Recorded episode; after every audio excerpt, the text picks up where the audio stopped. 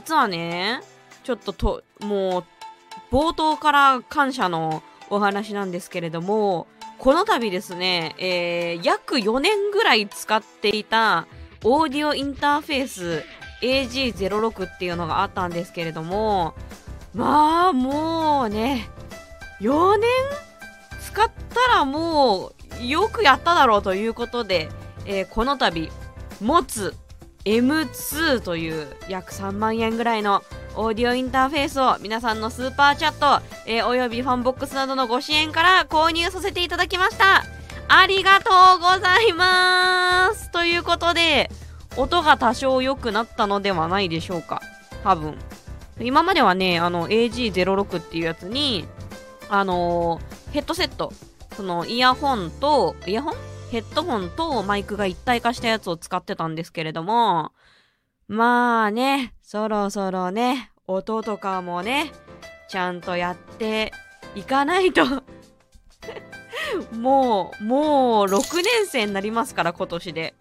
ちょ、ちょっとちゃんとしようかなということで、皆さんからいただいたお賃金から買わせていただきました。黒井さん、ありがとうございます。スパチャいただきました。え、そしてですね、他にも、えー、開始前から、えー、投げ銭いただいております。え、虹色さん、ドネルありがとうございます。虹色さん、もう一発ドネル、ありがとうございます。え、そして、犬川風さんからもドネルいただいております。ありがとうございます。はい、えっと、まあ、最近ね、YouTube くんいろいろとこう手数料が高い高いと言われておりますので、あの、でも手数料っていうのはね、皆さんのあの手続きをあの簡単にするための手数、手数の量でございますので、あのーどういう支払い方法にするかは皆さんにお任せしますが、えー、手数料をね、なるべく安く投げ銭したいよという方は、えー、クレジットカードを連携させたスーパーチャットであったりだとか、あとはドネルっていうね、えー、投げ銭サービスございますので、こちらの方に、えー、お賃金チャージして適宜投げていただくっていう風にしていただくと、かなーり、かなりの金額がそのまま夕霧チョアンに入りますので、え、そういうのもね、使いたいなという方はぜひご利用ください。ということで、え、早速、チャット GPT のご紹介です。イエーイなんか最近めちゃめちゃよく聞きますね。テレビでも、ウェブメディアでも。なんかイベントとかもね、チャット GPT っていうのを絡めたイベントもどんどん増えてきて。まあ、簡単に言うと、その、まあ、チャットっていう言葉からもわかるように、あ、プケチさんどうねありがとうございます。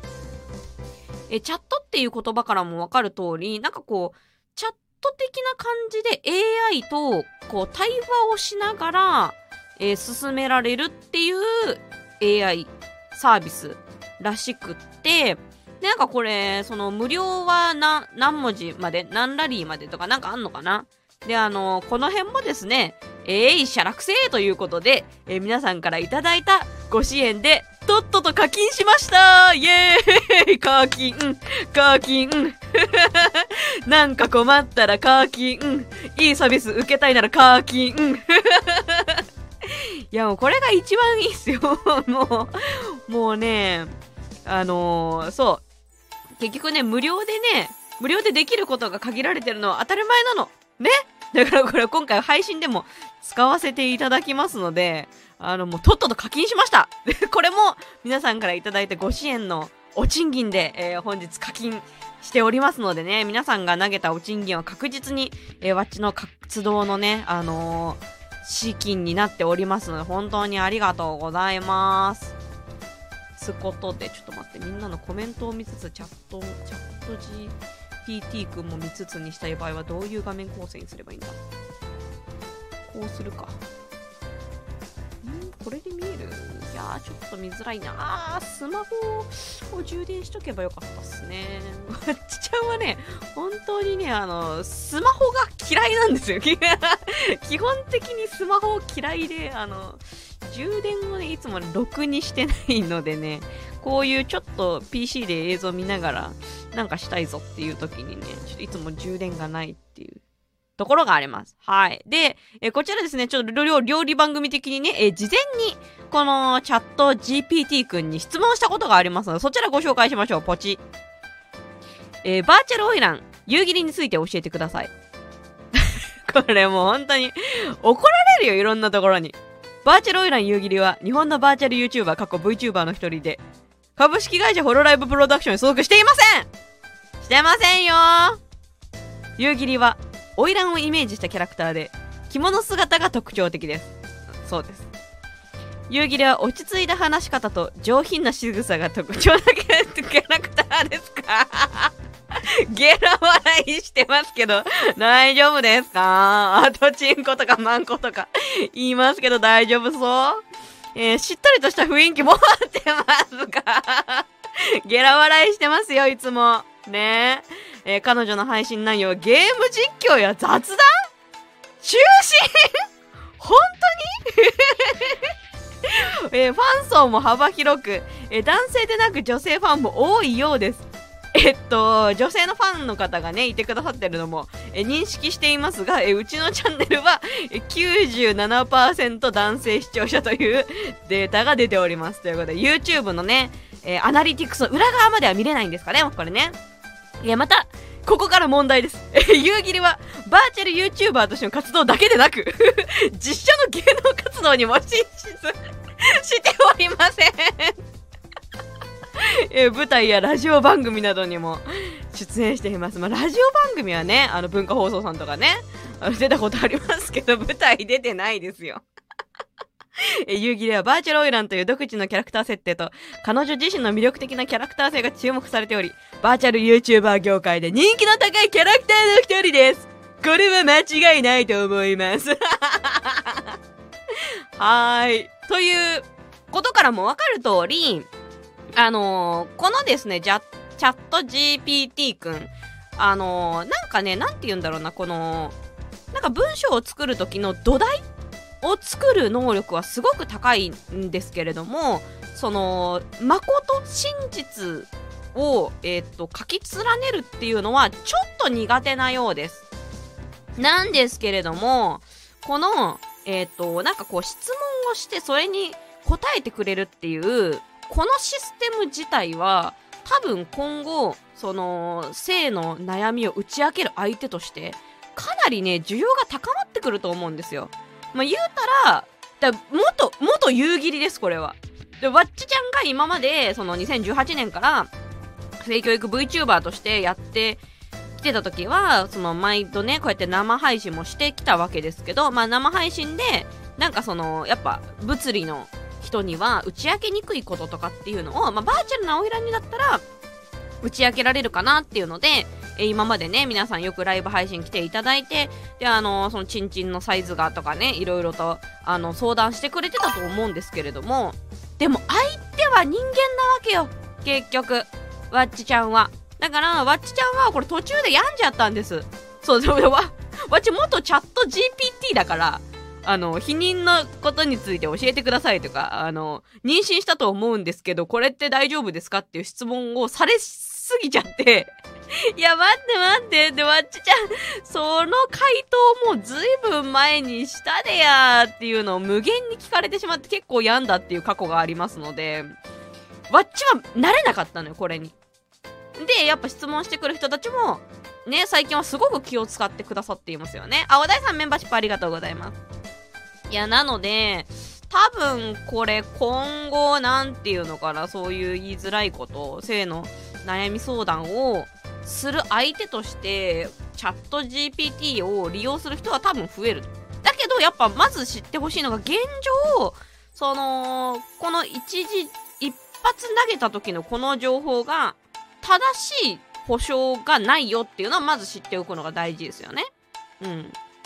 だって夕霧夕霧について聞いてこれだけ違うこと出てくるのでなんかそのそれを鵜呑みにするっていうよりもだからその知識をうん、まる聞くのはどうなんだろうなっても思いながらも、まあでもやってみないとわからないので、いろいろこう使って検討しながら、多分これワッチの考えてる今仮説ですけど、現状のチャット GPT 君に向いてるのは、その真実を教えてくださいみたいなことよりも、こうこうこういう風にしたいんだけど、この場合って、なんかいくつのパターンが考えられますか？とかなんかそのなんていうのブレスト的なアイディアだし？最終的に判断したり検討するのは自分なんだけどその一番最初のじゃあどういう場合がありえるんだろうかっていうのをあの出す時に多分向いてるんじゃないかなってはい思っていて、それをちょっと今日実験してみようと。そういう配信でございます。はい。ふんふん。あ、ためになる配信だと思っていただけて嬉しいでございます。ということで、こちらもちょっと事前にね、いくつかね、あのー、ちょっと入力してみました。ぽいぽいぽい。これね、えっ、ー、と、このチャット GPT 君に、えー、役割、条件を与えると、それに合った、え、返答をしてくれるっていう噂をちょっと聞きつけたんで、これ入力してみました。はい。えあなたは母親です。あなたっていうのはチャット GPT 君ですね。チャット GPT 君が母親だとして、あなたの子供である、えー、小学3年生の女児に子供が生まれる方法を分かりやすく教えてくださいと聞いてみました。はい。で、OK と。あると質問に答えることができます。小学3年生の女の子に赤ちゃんがどのように生まれるのかを分かりやすく教える方法についての提案をいくつかご紹介します。で1、絵本やビデオを使って説明する。小学3年生にとって生殖に関する詳細な情報を直接話すのは難しいかもしれません。そのため、えー、絵本やビデオを使って赤ちゃんがどのように生まれるかを分かりやすく説明することをお勧めします。例えばママのお腹には赤ちゃんがいるんだよ。赤ちゃんが大きくなってママのお腹から出てくるんだよ。というような説明ができます、えー、人形やおもちゃを使ってデモンストレーションする。小学3年生にとって実物大のモデルを使って赤ちゃんがどのように生まれるかをデモンストレーションするのは難しいかもしれませんしかし人形やおもちゃを使ってお母さんのお腹から赤ちゃんが出てくる様子をデモンストレーションすることができますだからこれあれですね子供が生まれる方法を分かりやすくだからえっ、ー、と、どうやって子供ができるのの話じゃないですね。これバッチ今読みながら気づきました。あはんこの辺をね、だからチャット的にこう会話しながら、なんかこう、ちょっとずつ微調整していくらしいんですよ。なるほど。生まれる方法。だから、参道を通って、どうやっておお腹から飛び出てくるかっていうところを説明する方法ですね。はい。で、あとは医療専門家に話を聞く。えー、小学3年生にとっては医療専門家の話を聞くことが赤ちゃんがどのように生まれるかを理解するための、えー、有用な方法となる場合があります。産婦人科医や助産師など専門家に話を聞くことができる場合は、えー、子供と一緒に専門家に話を聞いてもらうことができます。4、自然な方法で説明する。最後に子供に赤ちゃんがどのように生まれるかを自然な方法で説明することもできます。え例えば赤ちゃんはお母さんのお腹の中で育って生まれる時にはお母さんのお腹の中のドアを通って出てくるんだよというような説明ができます以上のように小学3年生に赤ちゃんがどのように生まれるのか分かりやすく説明する方法はいくつかあります。子供が理解できるような説明方法を。なんか最後最後ちょっとなんか CM みたいな。最後なんで CM みたいな語り口調なんだよ。面白いな。でこれわっち、あの、下調べの時に、ちょっとここはちゃんと読んでなかったんで、今まずそれに気づきましたね。子供が生まれる方法を、だと、え、ー、と、その出てくる状態についての返事が来ると、これはまだ後で調整していきましょう。で、これ、ちょっと気になったことがあって、これ、あなたは母親ですっていう条件を与えたんですけど、これ次に、あなたは父親ですに変えたらなんか変わるのかなと。これですね。え、あなたは父親です。あなたの子供である小学3年生の女児に子供が生まれる方法を分かりやすく教えてください。でね、これね、変わったんですよ、実は。あなたが母親と仮定しているか、父親と仮定しているかで、実はこれちょっと変わりまして、えー、小学3年生の女の子にとって子供がどのように生まれるかを理解することは大変難しいことです。それでも以下の方法で説明することができます。1、妊娠の説明変わったんですよ、これ。う、不思議くない？不思議くない？妊娠の説明から入るんですパパの場合は女性の体は子供が成長するために必要な全てのものを提供することができます妊娠とは女性の体が赤ちゃんを成長させるための環境を作ることです。子供が成長するために必要なものは、えー、お母さんのお腹の中にある子宮と呼ばれる場所で提供されます。出産の説明。出産とは子供が母親のお腹から出てくることです。お母さんは陣痛を感じ病院に行って医者や助産師さんの手助けを受けます。出産が進むにつれお母さんは強い力を出して赤ちゃんを出すことができます。赤ちゃんの説明。赤ちゃんは小さな体がありまだ話すことができません。しかし赤ちゃんはすぐに成長し学び始めます。赤ちゃんはお母さんのミルクで育てられたくさん寝たり泣いたりします。以上のように小学3年生の女の子にとって子供がどのように生まれるかを説明することは難しいかもしれません。しかし簡単な言葉で慎重に説明することで彼女が理解できるようにすることができます。また質問に答える前に彼女の年齢やレベルに合わせた説明を行うことが重要です。ここでケアしてくれてるのはねでもねなんかあすごいいいなーって思いました。はい。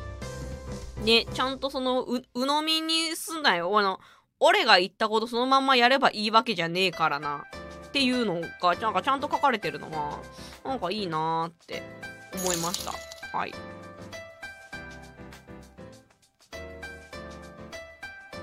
あ、クロボンさんスパチャありがとうございます。えー、こちら、えー、チャット GPT 課金台に回させていただきます。ありがとうございます。だいたい20、20ドル？今日本円で2500円とかそんぐらいなのかな？もう、サクッと、スパーンと課金しました、すぐ。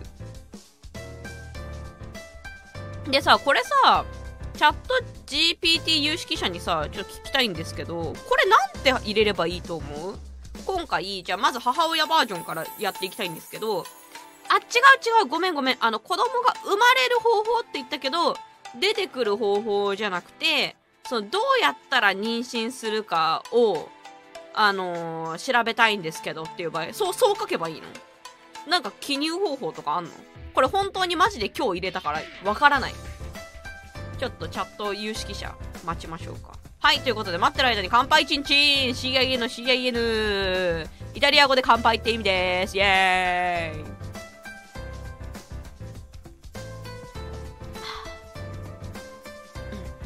チャット有識者を待ちます。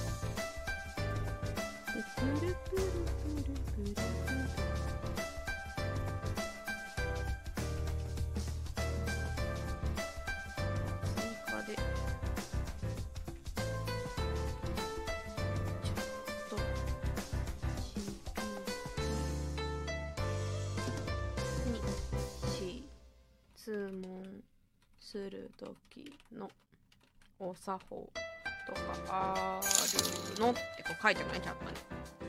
うん。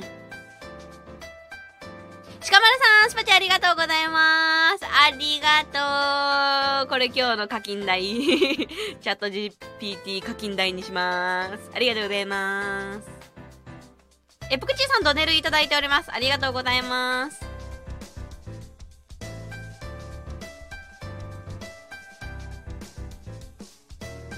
自由に会話する感じでいいんだ。えー、じゃあちょっと入れてみようか。えー、っと。例えば、同じ条件で妊娠する方法について説明するにはどうしたらいいですこれ書いてる来ました。小学3年生について妊娠について説明する場合は以下のような方法が考えられます。妊娠に必要な男性と女性の役割を説明する。妊娠には男性と女性が必要です。女性は卵子を持ち男性は精子を持っています。卵子と精子が結合することで受精卵ができその後子宮に移動して着床することで妊娠が始まります。このように男性と女性の体の役割を理解することが認識に妊娠について理解する上で重要です。うん。よしよしよし2妊娠の過程を説明する。え妊娠が始まったら子宮の中で赤ちゃんが育ちます。これだからやっぱセックスについて書いてないんじゃない？ちょっと待って読み進めよう。え妊娠期間はおおよそ9ヶ月です。お腹の中でえー、赤ちゃんが大きくなっていく様子を絵本やビデオなどを使って説明することができます。また妊娠中には母親が赤ちゃんのために食べ物を食べたり運動したりすることが大切であることも説明できます。妊娠に関する専門家の話を聞く。妊娠について詳しく知りたい場合は産婦人科医や助産師などの専門家の話を聞くことができます。えー、子供と一緒に専門家に話を聞いてもらうことで妊娠についてより深く理解することができます。これ毎回この自然な方法で、この、この手順ですね。え、最後に、妊娠について自然な方法で説明することもできます。例えば、妊娠とはお母さんのお腹の中で赤ちゃんが育つことだよというような説明ができます。以上のように、小学3年生に妊娠について説明する方法はいくつかあります子供が理解できるような説明方法を選んで優しく丁寧に説明してあげることが大事ですうんじゃあどうやったら妊娠するの？って聞かれたらなんて言う？はい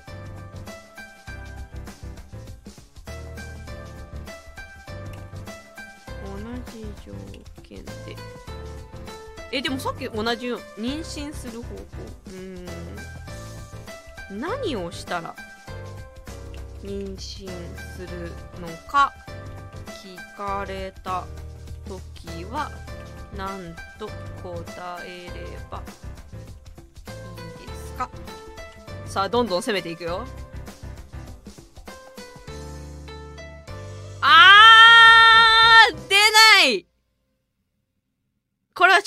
校3年生だからかな。小学校3年生に対して妊娠するために何をしなければならないかと聞かれた場合以下のような答え方をすると良いでしょう。妊娠するためには 男性の精子とうんぬうんぬうんぬん。うんぬうんぬん。あーなるほど。ここだ！来た！はい。でも妊娠することは大人がすることで子供たちはまだその時期ではないんだよと理解しやすい言葉で優しく説明してあげることが大切です。あーは？子供が適切な年齢になってからより詳しく妊娠や性教育について教えてあげることが大切です。また子供たちが性的な内容について知りたいと思った時には信頼できる大人と相談できるように心がけましょう。優秀やな。優秀ですね。ちょっとちゃあの配信のチャット欄見に行きましょうか。あれ？優秀だな。うんうん。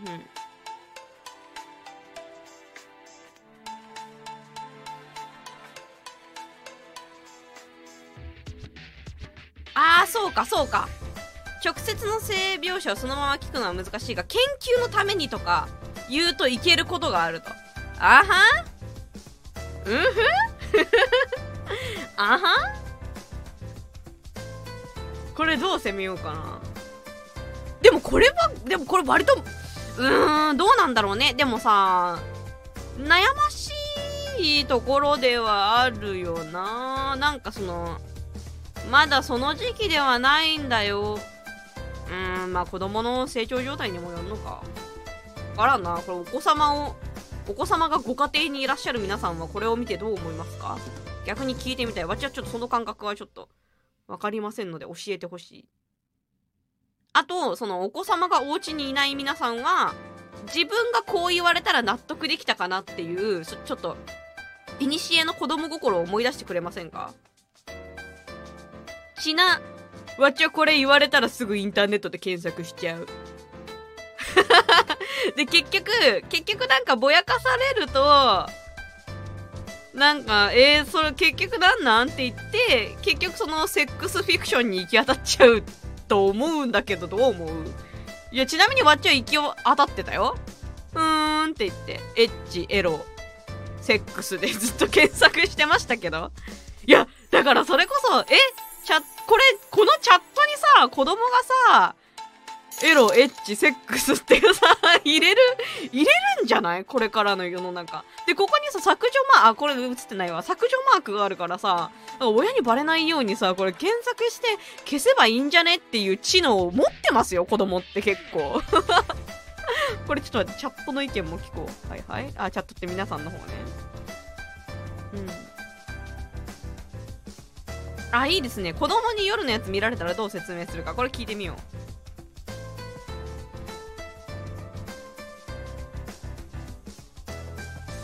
で高校生ぐらいまで上げてみるか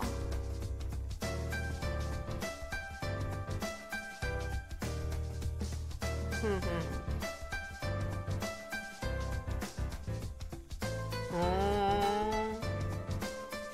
えすごっ教えてもらうことなく男性器の形状と女性は代わりに穴があるということと昆虫とかがやってることで理解した勘のいいガキだ 勘のいいガキがいるな ブライさんスパチャありがとうございます。アップルチャックさんスパチャありがとうございます。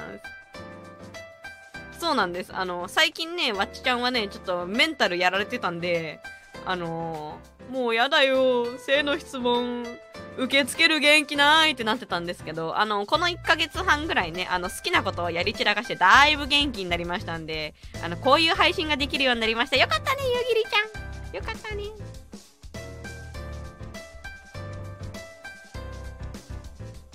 えー、どれからやっていこうかな。まあ、ちなみに、だから、ちょ、一旦この小学3年生に対してのやつに関しては、まあ、これはわっちの意見ね。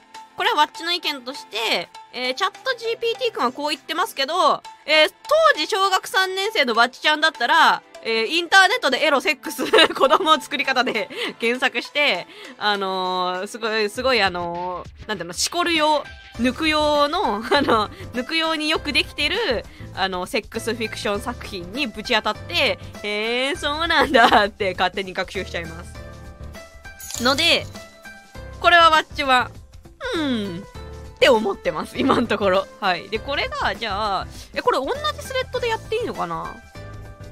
えー、それでは、えー、この女児が、この女児が、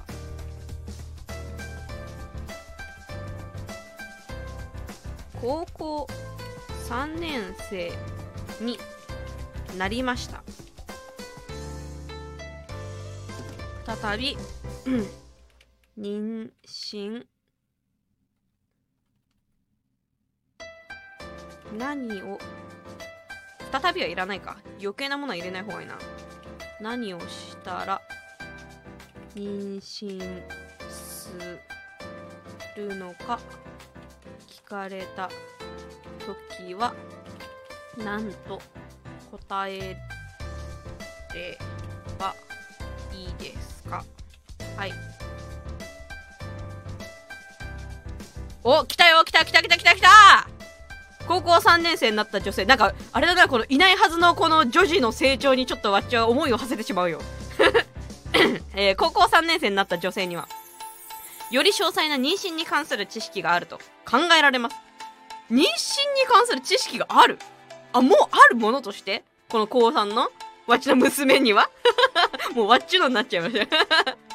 イマジナリー娘ができる。それがチャット GPT え、そのため以下のような答え方をするといいでしょう。妊娠するためには性的な行為をすることが必要です性的な行為とは男性の精子が女性の卵子と出会うことでチン入れ、チン入れ割愛してない？ちょっと読み、読み込もう。えー、出会うことで受精卵ができ、子宮の中で育って赤ちゃんができることを指します。性的な行為には安全な性行為を心がけることが大切です。避妊具を使用することで、妊娠や性感染症のリスクを減らすことができます。と、説明してあげると良いでしょう。また子供たちが性的な内容について知りたいと思った時は信頼できる大人と相談できるよう心がけましょう。性教育については家庭や学校でしっかりと学ぶことが大切です。うん。最後に関しては非常に agree ですね。うん。まあでもそうなのか親としてなんかその セックスがとかペニスがとか言いにくい時はまあこういうね、あの、硬い硬い用語を使うことで、逆にいやらしさがそがれるっていうのは、まあそれは、それは理解できる。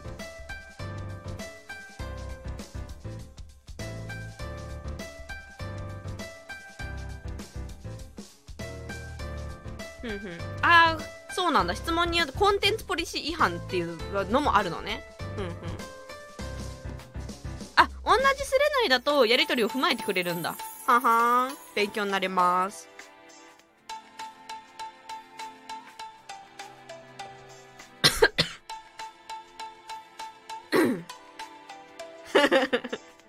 当たり障りない回答ですね。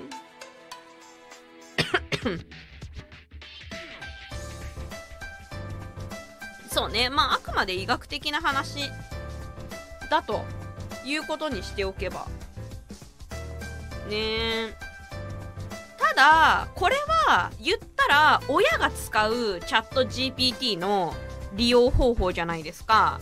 で、親っていうのは、親さんたちはある程度、その、まあ、情報を鵜呑みにしないようにとかっていう、まあ、教育を受けて生きてきてると思うので、まあ、受けてない人ももちろんいらっしゃると思うので、そこのフォローはわっちが、ね、この活動の中で頑張っていかなきゃなっていうところなんですけれども、対親の場合は、まあ、まあまあまあまあ、この、このぐらいでいいと思うんだよね。わっちが気をつけようねっていうのは。ただ、問題は、えー、当事者。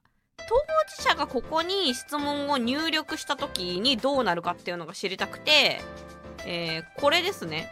えーこれちょっと表示できなかった。多分さっきのポリシー違反ってやつだと思うんですけど、これでなんて書いたんだっけ？えーっと、多分17歳童貞です。え近日彼女とセックスすることになったのですが、えどうやって、えコンドームはどうやって使えばいいですかみたいなのを書いたと思います。はい。コンドームを正しく使用することは、えー性的健康を維持するために非常に 重要です。正しく使用することで、え性感染症や妊娠のリスクを減らすことができます。コンドームを使用する手順は以下の通りです。コンドームを購入する前に製品の賞味期限を確認してください。うんうん。あるんですよ、実際。期限が切れている場合は使用しないでください。えコンドームを取り出す前に手を洗って清潔にしてください。ふんふん。えまたコンドームを取り出す際には、え爪や鋭利なもので破損しないように気をつけてください。イエスです。で、ここの間にちょっともう一個入れた方がいいことがあるな。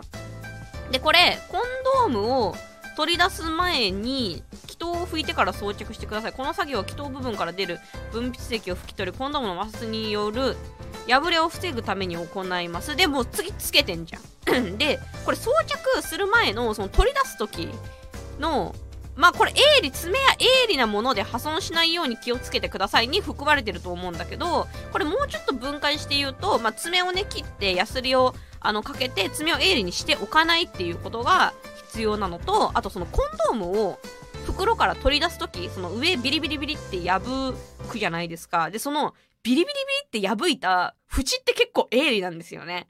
あれだからもう何にも考えずにこう、ブリブリ、ブリブリって出すと、そのあの縁の鋭利なところで傷がついちゃうってことあるんで、あのコンドーム取り出すときは、あのしっかりとなんかこう、なんていうのかな、こう縦に圧をかけて、平面の方じゃなくて縦に横、横、なんていうの、うん、圧を打ってかけて、こう袋をこうパッて開いて、クパッ袋クパーってして、そんで、その縁になるべく触れないように、あの、取り出すっていうのが大事。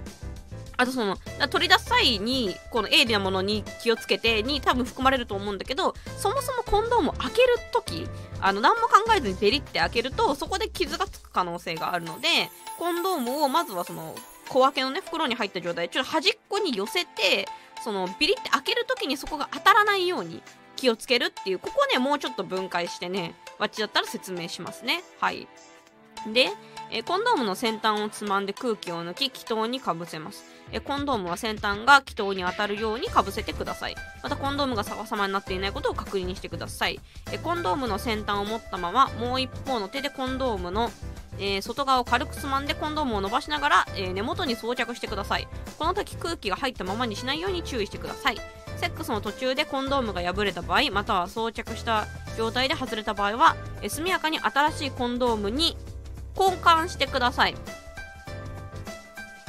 で、ここでさらにワッチだったら付け加えたいのは、その、コンドームが破れた場合、新しいコンドーム交換してもそうなんだけど、もう破れて、あのー精液出ちゃってるなとか、あとはまあ我慢汁出ちゃってるかもっていう場合は、これは、あのー普段、えー低用量ピルとかで、えっ、と、女性の体側での避妊をしていない場合には、えこれは、その我慢汁とかにも、あの、精液っていうのは含まれて、精子っていうのは含まれてますから、あの、それによって妊娠する可能性なくないんですね。なので、えっと、速やかにお近くの病院に、婦人科に相談して、アフターピルをもらったりして、あの、ケアをしてくださいっていう言い方になるかな。で、ちなみにこのアフターピルっていうのが、あの、48時間、あー72時間以内に飲まなきゃいけないっていう風にないと,、えー、と効果が出ないっていうのがあってでただこれ早けれ早い方がいいんですよ。だからあじゃあ72時間あるからまあそれまでいいやってぼやぼやしてないでできるだけ早く行くことで避妊の成功確率を上げるっていう考え方があるのでえそういう場合は速やかにえパニックにならずに相談できるようにあの最寄りの婦人科とかっていうのは事前に知ってた方がいいです。うわどうしようってなってるだけ調べるの結構苦痛なんでね。あの、なので、まあそうじゃなかったとしても、なんか普段からね、婦人科で、あの、ちょっと生理痛がしんどいなっていう時とか、あの、普段から行く婦人科っていうのを持っておくと、まあこういう時にパニックにならずに済みますよっていう、まあ女性側もできることですね。そういうのは伝えていきたい。えー以上がコンドームの正しい使用方法です。彼女と初めてのセックスをする前に、コンドームの使い方についてしっかりと理解しておくことが大切です。また性感染症や妊娠のリスクを減らすためにコンドームの使用を習慣化することが重要です。うんうんそう思います。ということでこれわっち今話しながら非常に勉強になったんですけどこういう風にあの一通りのことをチャット GPT 君に書き出してもらってえちなバッチだったらこれも書くわみたいなのをここで付け加えた方がゼロから文章を書くより早いっすね。それは間違いないわ。あのこういう使い方ですわ多分だけど。そんな気がする。でもでも人というものはこういうのをそういう使い方じゃなくてあの何でも質問ボックスとして使う人が結構いるんでちょっと気をつけた方がええでっていうとこですね。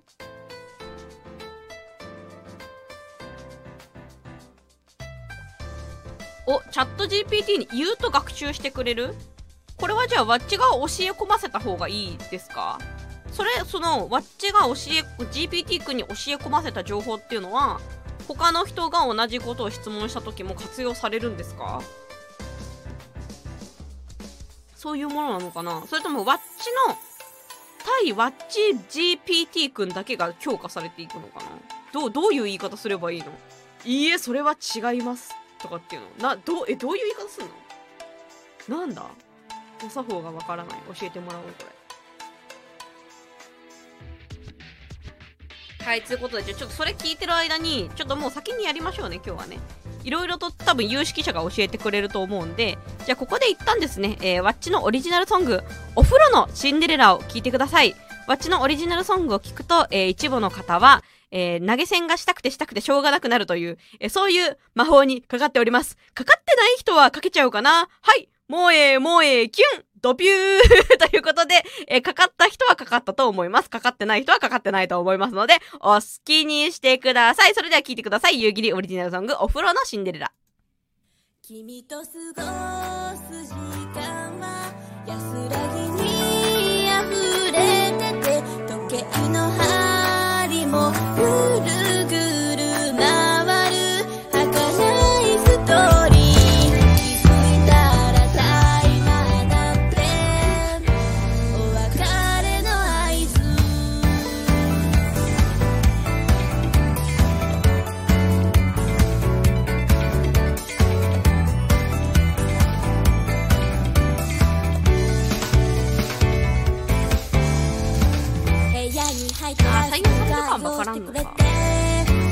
オプションであってたくさんつけてくれて深爪やすりもかけてあって神客の代表。君は信じてから急に落ちてしない。ご子息の好きエビズーさんドネルいただきました。ありがとうございます。えプチさんドネルいただきました。ありがとうございます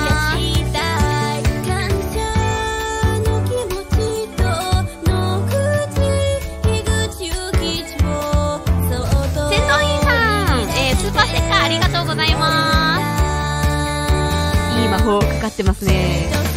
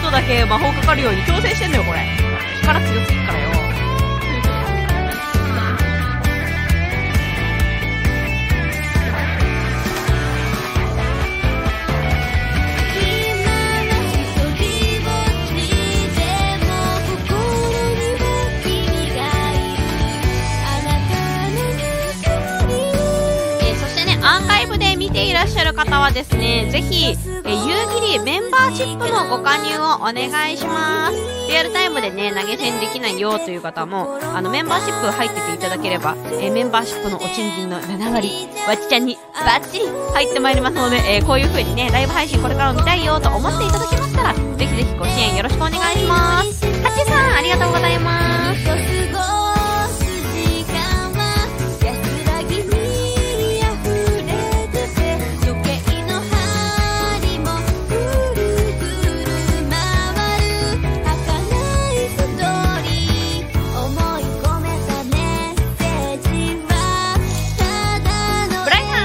とうございます。魔法バッチリかかってますね。ありがとうございます。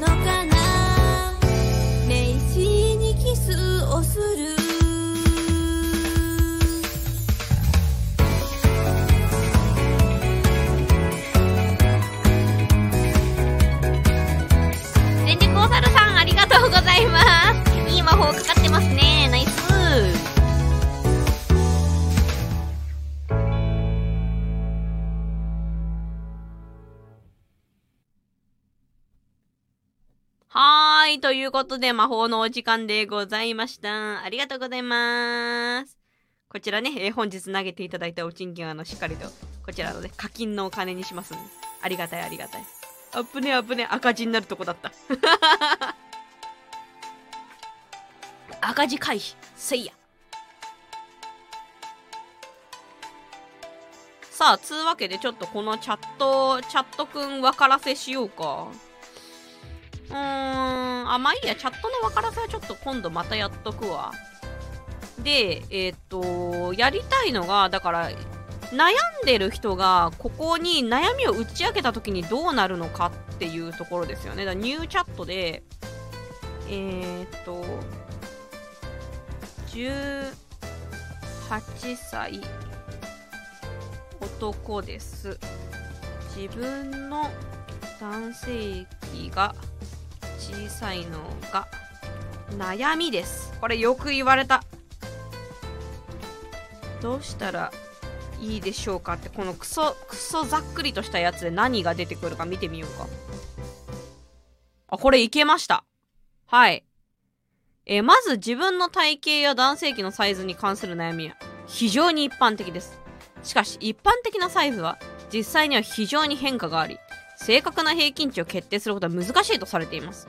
したがって、あなたが悩んでいる問題は、実際にはそこまで深刻ではないかもしれません。お、ぶった切ったね。えー、それでも自己肯定感を向上させるためには、以下の方法を試してみることをお勧めします。1、専門家に相談すること。小さいと感じる場合、専門家に相談することができます。彼らはあなたに正確な情報を提供し、必要に応じて適切な治療法を提案することができます。2適切な運動や食生活の維持健康な生活を送り運動を続けることが重要です。健康な食生活を維持し運動することで男性器のサイズに関連する悩みを緩和することができます。あーまあこの男性器自体がどうなるかは分からんけどまあ単純に体に気をつけるのはいいことだなえ自分の体型に合わせた服装をする。はは自分の 自分に合った服装を着ることで自己肯定感を向上させることができます。あこれあれだもうとにかくこう、自己肯定感を向上させるっていうことにコミットしてんだ。へえ、いいね。で、服装が自信を与えることができるため、あなたの自尊心を高めることができます。え、自己肯定感を向上させるための努力。自己肯定感を向上させるためには、自分の長所に焦点を合わせ、自分の外見に関する悩みを最小限に抑えることが重要です。自分自身を受け入れることで、自己肯定感を高めることができます。最後に、男性器のサイズは人それぞれ異なります。あなたが悩むことは理解できますが、あなたの自尊心を高めるためにも、自分に自信を持つことが大切です。いいこと言うやんけ。おい、もうマジ、もう困ったらチャット GPT に聞いてくれよ、これに関する質問は。わっちはもう答え飽きてるんだよ、これは。おい、これに関してはこっちにやってほしいな。すげえな。へえ、そうなんだ。おもろいっすね。じゃあこの、でね、これバッチの、これはもう長年の経験なんですけど、大体、これに対して悩んでる人は、包茎についても悩んでます。なので、もうこれを、これで一生懸命慰めた後に、でも、でも僕は包茎なんですっていう追撃が来ます。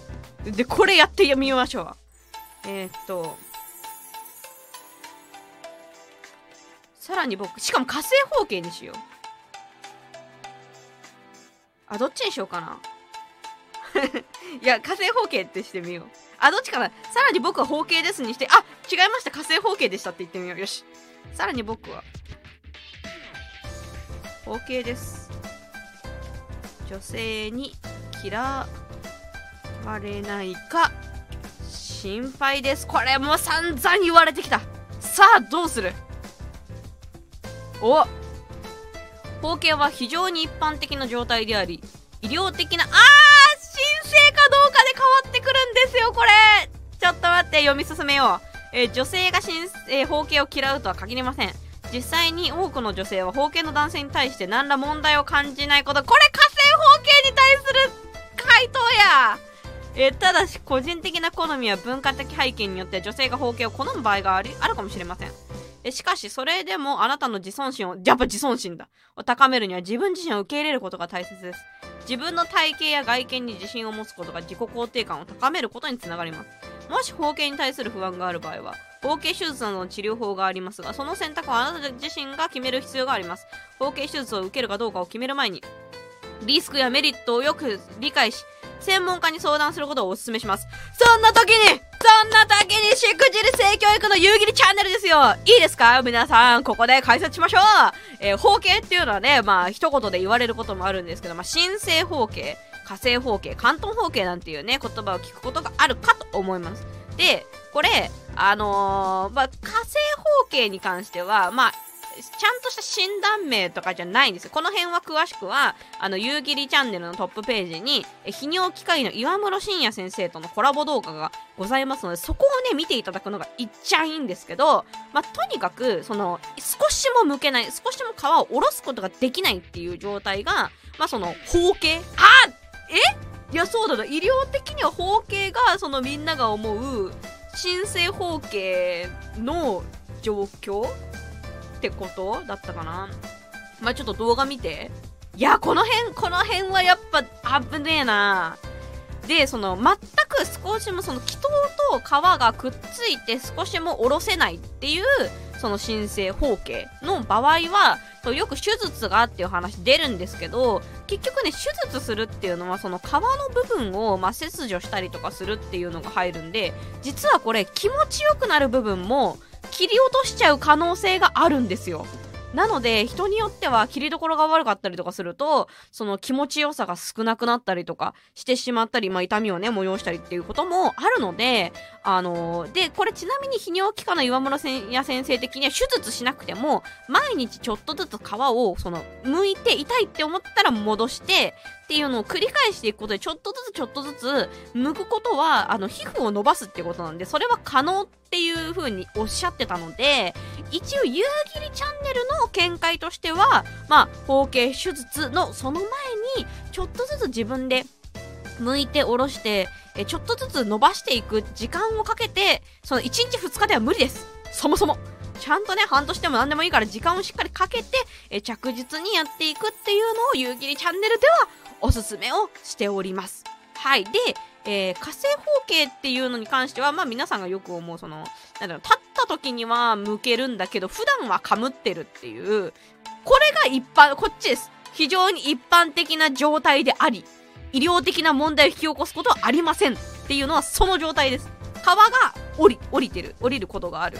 はい。っていう、っていうことだ。ああ、だからまあそう、医療的には正しいの逆に。でもそれをその前提を知らない人が多いのでこれだけだとあれなんですよね。だその完全に皮がかぶっている。一回も剥けたことがないっていう。場合においてはその皮の下を一回も洗えたことがないっていうことなんであのねチンカスとか聞くじゃないですか。溜まり放題なんですよ。その溝体の中に溝があるということは。そこに溜まり放題なんであのそれをそのまんまあのー女性がね、女性でも男性でもいいですけど、あの、しゃぶってしまうと、雑菌がその中に潜んでいますので、そこから、感染症に、えー、感染してしまうっていうことがあるので、あの、完全に被っている、一回も向けたことがないっていう人は、何かそういうそのオーラルセックスとかしてほしいっていう場合は、えー、相手の健康を考えると、きちんとコンドームをつけて、その直接しゃぶらせないっていうのはすごく大切になってきますね。みたいな説明ができるかと思います。はい。ふんふんふん。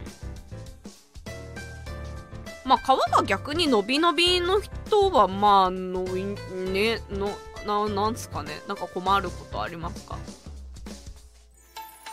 別にあのあれですよ別に皮があったとしてもあのむおろし根元までおろして毎回ちゃんと洗えば臭くもならないのであとプレーの前にねちゃんと皮をおろして洗うっていうのをしっかりやっていくっていうのが大事かな。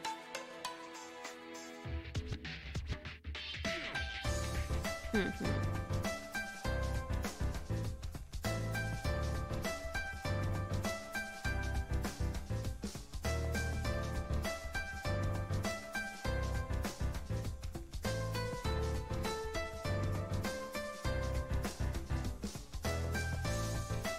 っていうので、だから、チャット GPT の概念の中には、方形とか火星方形とか関東方形っていう概念なさそうだ。あだけど、あ、関東方形でしたって聞いてみようか。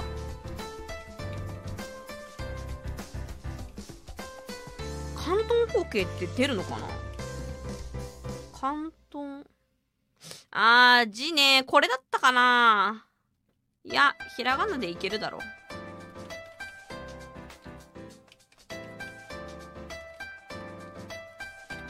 すればいいですか？あー、知らなそう。関東方形知らなそう。ちょっと読み上げますね。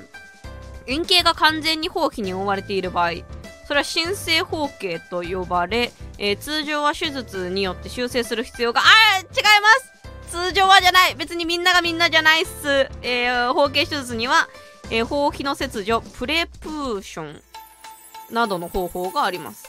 うん。あ、包皮を陰茎から剥離する手術。えー、それ、痛そう。だけどなんかそれを痛くないあれすんのかなまあそのプレプーションってでもわかんないこれ詳細わかんないけどもただ剥くだけだったら、まあ、それは剥いたということなのではって思うけどこれはちょっとわかんないですねまた岩室先生に会うことがあれば聞いてみようえただし包茎手術は必ずしもあ来た必ずしも必要ではありません。サンキューいいねいいね。包茎が、えー、医療的な問題を引き起こしていない場合、手術を受ける必要はありません。包茎が性行性行為に影響を与えている場合、性行為前に、えー、予防措置を取ることができます。お例えばコンドームの使用ので、えー、えー、包茎手術には手術によるリスクや後遺症などのリスクがある。イエーイ必ずしも必要ではない場合は慎重に検討する必要があります。イエーイ、えー、包茎手術を検討する場合は専門医に相談することをお勧めします。専門医はあなたの状況に基づいて適切な、えー、治療法を提案してくれるでしょうっていう、ここですごいいい回答出たんだけど、ちゃうねん。関東包茎はちゃうねん。あの、関東方形は、あの、これもまた、まあ、詳しくは、岩室先生とのコラボ動画を基本的に見てほしいんですけど、その、まだ皮が伸びきっていない状況にもかかわらず、その、ずっとムケムケチンチンでありたいと願うがあまりに、その皮を、その根元の方に下ろして、そのまんまにしちゃう人がいるんですね。で、そうすると、まあ、ね、皮も伸びきってなくて、もう、だいぶキツキツな状況なんで、あの、言ったらなんて言うんですかね、すごい、サイズが小さいタートルネックを、もう無理やりこう着ようとして、あの、顔の中間で止まって、ほっといてるみたいな状態なんですよ。そうすると何が起きるか大体わかりますよね。もう顔もしんどいし、まあタートルネックも傷んでしまいますわ。と同じことがチンチンでも起きて、えっ、と、その包皮が、あの、ブーっとね、膨れ上がって痛くなるっていう状況が関東包茎っていう状況らしいです。はい。で、痛みがある場合には、あのね、泌尿器科行ってあの相談してくださいっていう案内の仕方をするんですけど、関東方形のデータがなさそう。まあ、漢字にしたらあんのかな？関東方形どの字だったかな？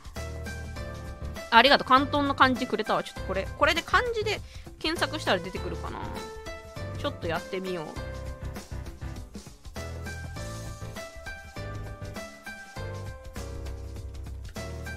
あんた、もうこいつずっと方形のこと聞いてくるじゃんって思うけど、わっちは今までこれを答え続けてきたんだよ。すごくない？ちょっと褒めてほしい。ちょっと褒めてほしい、マジでこれは。いや、あったな、こういう配信。あったぞ。あー、出た漢字ですね。はーい。あはん、関東方形とは。えー、だから検索する側にもある程度のやっぱねあれですねこうスキルというかああこれはもうダメおこです。怒ら怒られたっぽい色をしています。はい。関東方形とは、えー、包皮が祈祷の後ろに固定されて後ろに？固定されていて陰茎の先端が完全に露出しない状態。えー、この状態は、えー、尿路感染症、陰茎の痛みや腫れ、性行為の障害などを引き起こす可能性があります。関東方形の場合は通常は合皮を手術に切除いるのかこれ。痛みが引けばいいんじゃない？元に戻して引けばいいんじゃないかな。うん。っていう感じ。うん。なんか赤くなった。これは何怒られてんの？英語読めないからわかんないんだけど。何怒られてんの？有識者教えて。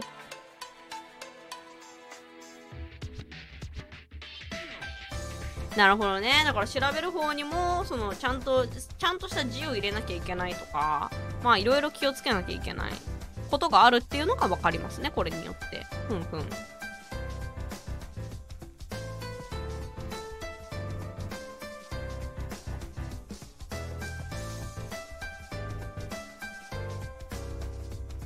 うん。これはまあじゃあここまでということですかね。はい。っていう感じで、まあ今日はこんなところにしておきましょうか。わちちゃんこの後ですね、えー、VTuber タミーさんの、えー、クラスターライブのお手伝いに行かなければいけないので、あのもう普通に時間通りに終了いたしますが、え、こんな感じで、どう、皆さん、いかがでしたでしょうか？クソブログみたいな終わり方してやろう。いかがでしたでしょうか？チャット GPT、えー、課金したらこうなりましたという姿を見ていただきました。えー、本日、こちらの配信に使用した、えー、こちらチャット GPT は、えー、ドル、20ドルで、えー、課金して、えー、このようなスピードで、えー、返答してもらうことができるようになりました。えー、こちらの課金はすべて皆さんからいただいている、えー、スーパーチャットだったりだとか、あとはメンバーシップ、ファンボックス、えー、その他いろんなところでの投げ銭で購入させていただいたものでございます。そして改めてのご案内になりますが、本日から、えー、使っているこちらの、えー、 MOTU というオーディオインターフェース、これもね3万円ぐらいする、とてもいいものでございます。こちらも皆さんのご支援で購入することができました。本当にありがとうございます。こんな感じで、あの、夕霧の活動はね、えー、やっぱ生きてるだけで金はかかる ということで、あの、これからも夕霧になんかいろんなおもろいことしてほしいなと思っていただけましたら、ぜひスーパーチャットやメンバーシップ、えー、あとは、えー、ファンボックスやクラスターなど、いろんなところでこれからも支援してもらえると、夕霧がいっぱいいっぱい活動できますので、何卒よろしくお願いします。あー、フィードバックを送信してください。へえ、あ、じゃあこれはちょっと後でやっていきましょう。へえ。なるほど、なるほど。まあそんな感じでね、やっぱまあバーチャル、バッチちゃんバーチャルオイランですから、なんかこういう最新のサービスとなんかうまく共存していきたいなと思います。なんか別に、なんていうの、チャット GPT が出てきちゃったから、バッチちゃんの仕事なくなるやんけ、じゃなくて、あの、むしろ本当にこのチンチンについての話は、今までもうずっと話し続けて本当に、本当に結構心を病むまでやってきたので なんかその辺をね、なんかこういうオープンソースのものの、その最適化にご協力しつつ、まあみんながいい感じで使えるようになりつつ、でもまあその鵜呑みにしてしまうとねやっぱこう落とし穴もあったりとかすると思うんでなんかそういうところをその夕霧についての プロフィールとか見せながらね絶対じゃないんやでっていうのを元にして、まあ、また新たなその性あ性教育をしていくためのなんかツールとしてえー、きちんと使いこなしていけるようになったらいいなと。で、あの、これを駆使して、なんか性教育のブログとかまた書きたいですね。あの、本の執筆はね、やってきましたけど、ウェブサイトとかあんまり作ってないので、なんかもう、でもな、また嫌な気持ちになるのかな。いっぱい文章こしらえて、ここで案内してんのに、またまた方計の話聞いてきたわっていうのは削られるのかな。でもその作る作るための労力がその01じゃない限りはなんかもうちょっとダメージ減ると思うんですよね。そうチャット GPT 使いながらまあそのちょっと加筆したぐらいで作れたしぐらいの気持ちで入れるとんもうちょっとあっちのそのメンタルの消耗も優しくなるのが、あ、三河屋さん、ドネ、あ、大きめ、大きめドネいただきました。ありがとうございます。ありがとうございます。これで、これでもサブスク代はね、今日完璧にクリアしました。ありがとうございます。ですね。だからなんか、うま、うまいこと使っていきたいですね、これは。うん。あと、だからその、このバッチのチャット GPT 内は、そうやってその、いやいやちゃうねん、これも言ってくれよみたいな風になんか育てていけるっていうのを先ほど、あのー、習ったんで、で、ワッチもさ、あの、頭全然回んない日あんのよ。なんか聞かれてるけど回んねえな、みたいな時って、そのワッチの今までの回答を元に、このチャットにもう配信中でも何でもぶち込んで、はい、こういうことです。あとはよろしくねって言えるようになっておくと、あ、これ生配信だいぶ楽になるんじゃない？そう、ワッチがやっぱ精神的に今までずっと辛かったのって、その、いや、毎回毎回同じこと聞かれるやんっていうのももちろんそうなんだけど、その毎回毎回同じことを毎回毎回自分の引き出しから過不足なく引っ張ってくるのに疲れてたのよ。やっぱ人間だからさ、あの、配信終わってから、ああ、あれも言っとくべきだったとか、うーわ、あれ言い忘れたわってこと結構あんのよ。あ、それいいね。このチャット GPT をこう、外、外付けバッチちゃんとして、なんかこれから育てていきたいと思うので、ちょっとみんなも、みんなも育てていこうね。このバーチャル。これ、本当のバーチャルオイラン、ここにぶち誕生する可能性ありますから。あ、これめっちゃ面白くなってきた。やっていこう。みんなで作るバーチャルオイラン計画。はい。ということで、え、40分になりますので、こちらで配信終了したいと思います。っていうぐらい最近、バッチちゃんめちゃめちゃ元気なんで、性教育のこともまたいろいろやっていくよ楽しみにしててねえー、毎週日曜日、えー、お昼の12時はこのように YouTube でライブ配信しております。それ以外にもですね、メタバースプラットフォームクラスターというところに大体毎日いますし、えー、メタバースプラットフォーム VR チャットというところにもね、結構いたりとかするので、えー、夕霧の、えー、YouTube 以外の活動も知りたいよという方は、ぜひ、えー、夕霧 Twitter を検索していただけると嬉しいです。ただ、最近あまりにもスケジュールがいっぱいすぎて、だいぶ追い切れなくなってると思うんで、現在ちょっととある方に協力していただき、夕霧のスケジュールをもっと見やすくする、えー、システムを現在この裏で開発中でございます。わーバーチャルオイラーンワッチちゃんあらゆる技術とあらゆる人の縁をあのつなぎまくる令和に舞い降りたバーチャルオイラーンということで、えこれからもうちょっと見やすくなるように頑張っておりますので、あの、それまでは頑張ってください はい。ということで、お相手はバーチャルオイラ夕霧でした。またねこの後タミーさんライブ、えー、スタッフしに行きます。またね